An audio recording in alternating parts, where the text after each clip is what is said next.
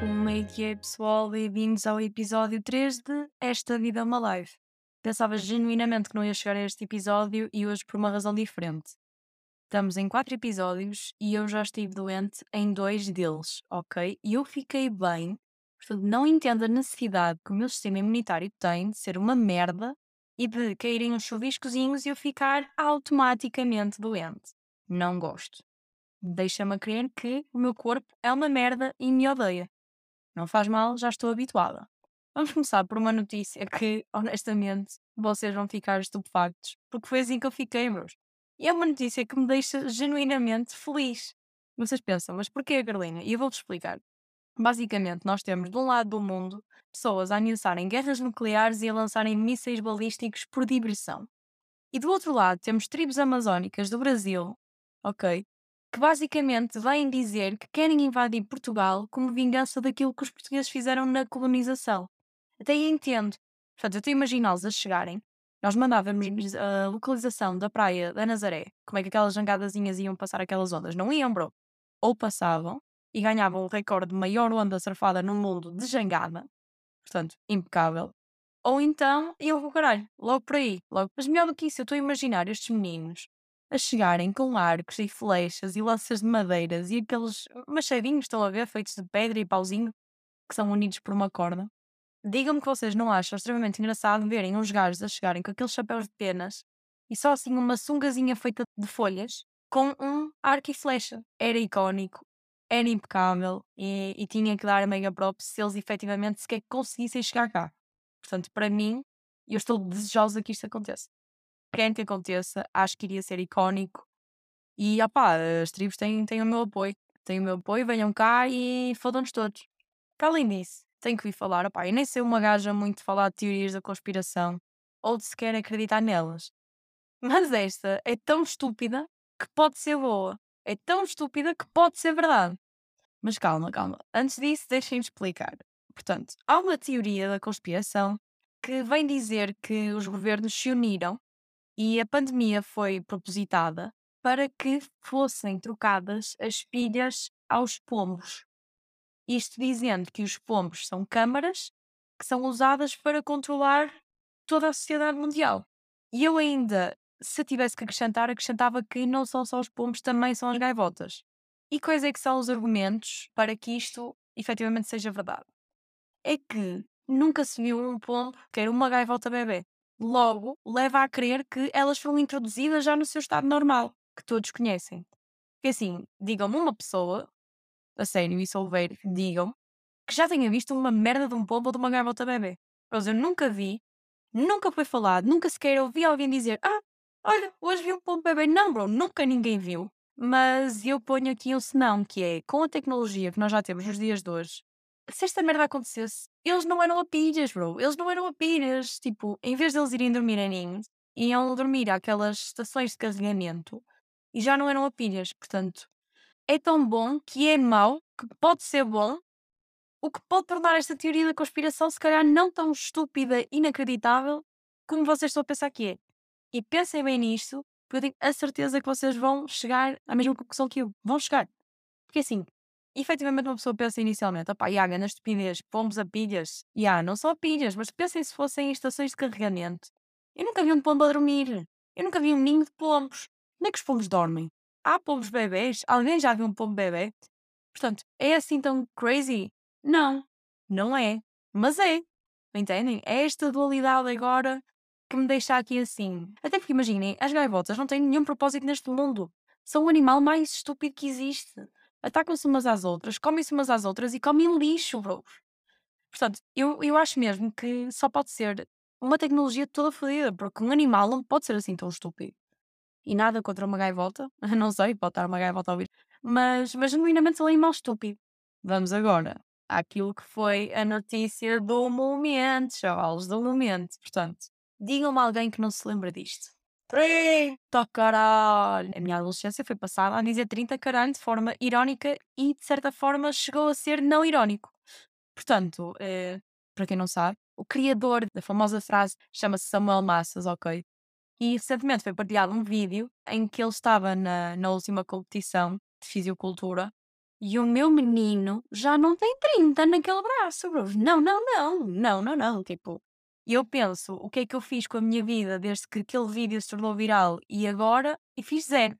Fiz zero porque uma pessoa olha para o Samuel Massas, que em tempos foi um mimo descomunal, que ainda hoje eu uso 30 caralho de forma já não tão irónica, e o meu menino está um bicho.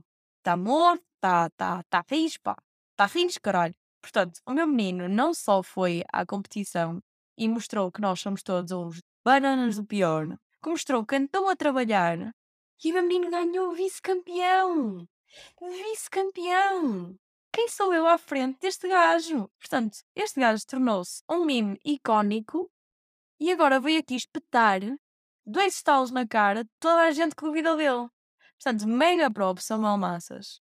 Mega props. Desculpa se alguma vez, de certa forma, gozei contigo a dizer a, a tua mítica frase, mas tu, efetivamente tu, tu tiraste as palavras da boca. Agora tenho que vir claro para aquilo que é o meu desabafo. E o meu desabafo é: eu tenho 22 anos, nasci no milénio anterior, trabalho, tenho uma licenciatura acabada, vou para uma pós-graduação e continuo a ser a chaval que não tem nem assinatura nem rúbrica. Eu não consigo. Eu nunca consegui. Há anos que tento, há anos que vivo com este pesadelo, que é as pessoas dizerem: Ah, basta dar uma rúbrica nestas 34 páginas e eu tipo, não tenho rúbrica o que é que eu faço?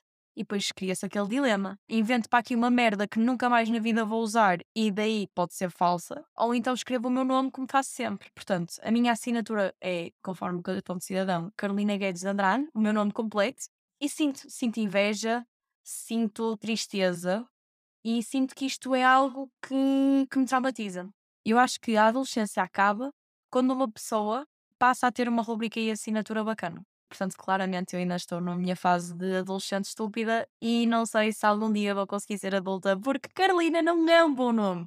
Não sei se é o meu nome, não sei se é meu, meu tipo de letra, não dá para fazer a assinatura, portanto sou uma pessoa infeliz. Vamos passar já às vossas perguntas. Logo à primeira pergunta. Histórico do WhatsApp lido em rede nacional ou nunca mais entrar numa rede social? Claro que vai ter que ser o histórico do WhatsApp a ser lido em rede nacional. Primeiro, sinto que seria uma situação muito engraçada. Gostaria que os meus stickers fossem mostrados, como já nem me lembro daquilo que foi dito, uh, não tenho qualquer tipo de problema. Enquanto que, vamos ser realistas, eu uh, acordo e vou direto a uma rede social, que seria um favor que eu faria à humanidade partilhar uma história com o WhatsApp. Próxima pergunta.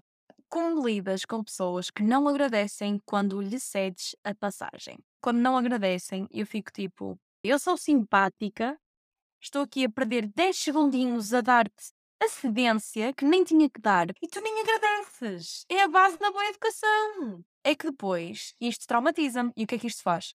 Uma pessoa não me agradece, outra pessoa não me agradece, a terceira não agradece e eu depois já não deixo entrar ninguém. E viro um animal na estrada em que estou ali, quase que estou colada à traseira do carro à frente para ninguém entrar, porque eu sei que as pessoas não são agradecidas. Portanto, sim, eu preciso desse género de agradecimento para sentir que as minhas boas ações devam continuar e fico mesmo tipo, não, não, este mundo, esta sociedade de hoje em dia, só o faço para o reconhecimento e quando não o tenho, fico fodida. E deixo de fazer. Próxima pergunta, que é mais uma afirmação. Temos tanta exigência perante nós para tirarmos a carta, mas ninguém sabe guiar, sabe guiar direito. Opá, já. Uh, mas eu acho que nunca ninguém soube guiar. Eu acho que conduzir bem é uma incógnita e depende de pessoa para pessoa. Porque eu pessoalmente acho que conduzo do caralho e garanto-vos que 90% das pessoas que estão a ouvir isto pensam que eu conduzo uma merda. Mas o que importa é a minha opinião, portanto, yeah. Relativamente àquilo que é a exigência para tirar a carta, não acho que haja grande exigência, honestamente. Desde que o carro não vá abaixo mais do que X vezes e que não passem vermelhos ou stops ou atropelem uma pessoa, acho que passam. Mas, já, yeah, efetivamente são poucas as pessoas que sabem que é neste mundo. E eu acredito que sou uma delas e se vocês acham que não, vão para o caralho e não merecem boleias no meu super ultra não, ok? E uh, relativamente ao meu carro, a última pergunta, o meu caso, uh, não, não é o meu carro, é o Super Ultra Dragão, é uma personagem própria, é uma pessoa própria. E opá, como é que ele anda? Resumindo e concluindo, painel de controle do, do Ultra Dragão, neste momento é uma árvore de Natal. Eu tenho ligado à luz do óleo, tenho ligado à luz dos airbags e tenho ligado permanentemente aquela luz que supostamente é do filtro de partículas barra catalisador, mas que eu duvido. E duvido porquê? Porque quando essa luz liga, o meu carro anda aos soluços e a primeira já não tem tanta força. Portanto, o motor está ali entupido e eu ando tipo. E eu presumo que não faça bem. Presumo que não. Eu fiz os conselhos que me deram no TikTok, andei a 120 numa quarta numa autostrada, nada mudou.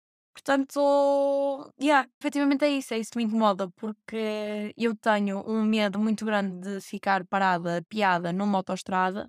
No entanto, não faço nada para resolver nenhuma destas luzes e apenas duas delas é que podem ser cruciais ao bom funcionamento do carro, ok? Mas opá, isso também ainda está em luz amarela e vocês já sabem, se está em luz amarela é porque ainda não se está a passar nada de mal. O preocupante é a luz vermelha. Portanto, enquanto tiver amarela, uma pessoa está de boa, está tranquila, sabe que pelo menos aquilo está chill.